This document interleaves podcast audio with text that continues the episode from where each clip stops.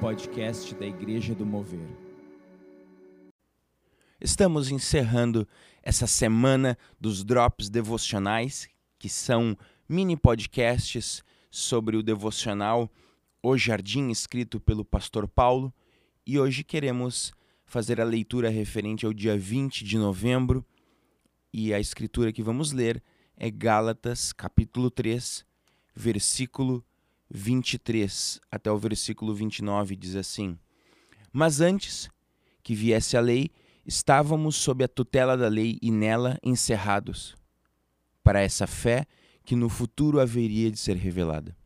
De maneira que a lei se tornou nosso guardião para nos conduzir a Cristo, a fim de que fôssemos justificados pela fé. Mas agora que veio a fé, já não permanecemos subordinados ao guardião pois todos vocês são filhos de Deus mediante a fé em Jesus Cristo. Porque todos vocês que foram batizados em Cristo Jesus, de Cristo, se revestiram. Assim sendo, não pode haver judeu nem grego, nem escravo nem liberto, nem homem nem mulher, porque todos vocês são um em Cristo Jesus. E se vocês são de Cristo, são também descendentes de Abraão e herdeiros segundo a promessa. O devocional diz assim: todos os seres humanos foram criados por Deus, sendo portadores de sua imagem e semelhança. Este fato, por si só, dá dignidade a qualquer pessoa, independente do lugar que ela provém. É Deus quem dá tamanho valor ao ser humano. Portanto, qualquer atitude depreciativa, qualquer atitude que tire o valor a alguém, ofende a Deus, o Criador, e a criatura simultaneamente. No judaísmo antigo, se fazia uma terrível oração pela manhã, que dizia: Graças te dou, ó Deus, por não me teres feito gentil, estrangeiro, nem escravo e nem mulher.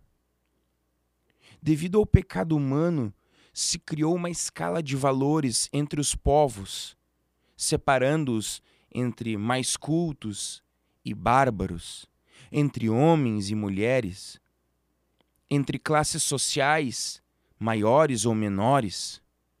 Os gregos, por exemplo, olhavam de cima para baixo, se julgando o topo da pirâmide humana por causa da sua sabedoria, menosprezando todos os demais os chamando de bárbaros.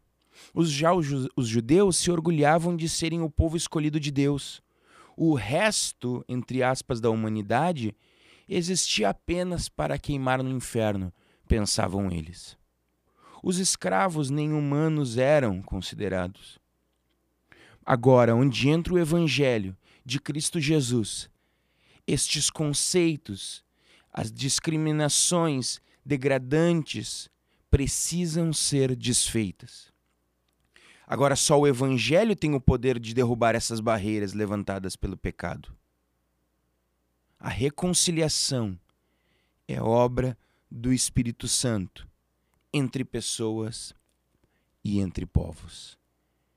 E eu te convido a nós orarmos e assim também já encerrarmos a nossa semana. Senhor Jesus, tem misericórdia de nós quando de alguma forma ou de alguma maneira olhamos de cima para baixo para alguém. Nos perdoa pelo nosso orgulho. Nos perdoa quando nós ofendemos ao Senhor e ofendemos também as pessoas. Nos ajuda a darmos passos de fé. Nos ajuda a que essa fé ela seja transformada também em amor. Ela venha para o plano prático que possamos estender a mão àqueles que sofrem e que tua graça, que nos basta, a tua graça, que é suficiente para nós, nos ajude a cada dia. A cada dia nós possamos viver pela tua graça. E que o Senhor traga reconciliação num mundo que está tão quebrado, num mundo que está tão doente reconciliação entre famílias, reconciliação entre raças, reconciliação entre povos.